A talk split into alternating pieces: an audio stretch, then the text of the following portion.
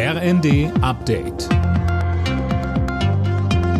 Stündlich neu. Auf den Punkt informiert. Ich bin Tom Husse. Guten Morgen.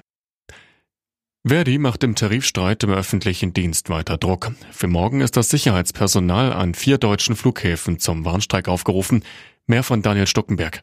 An den Flughäfen in Berlin, Bremen, Hannover und Hamburg legen unter anderem die Mitarbeiter, die für die Passagierkontrolle verantwortlich sind, die Arbeit nieder. Hintergrund sind zum einen der Tarifstreit im öffentlichen Dienst, zum anderen die sich schon über Jahre hinziehenden Tarifverhandlungen für Beschäftigte der Bodenverkehrsdienste und der Luftsicherheit. Zahlreiche Flüge sind schon gestrichen worden, aber selbst wenn der eigene Flieger geht, muss man mit langen Wartezeiten rechnen. Bei der Deutschen Post ist eine größere Streikwelle dagegen wohl abgewendet. Nach zehn Verhandlungen gibt es nun eine Einigung im Tarifkonflikt.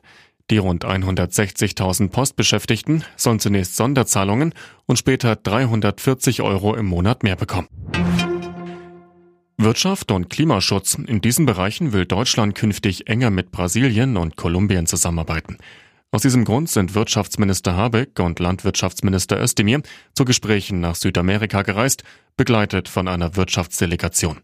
Habeck sagte vor dem Abflug, Beide Länder unglaublich spannend und sehr wichtig für die deutsche Wirtschaft spannend, weil beide Länder nochmal mit neuen Regierungen auch innenpolitische Konflikte hoffentlich befrieden können, damit aber auch erst recht nochmal interessante Ansprechpartner hoffentlich für Deutschland und für Europa geworden sind.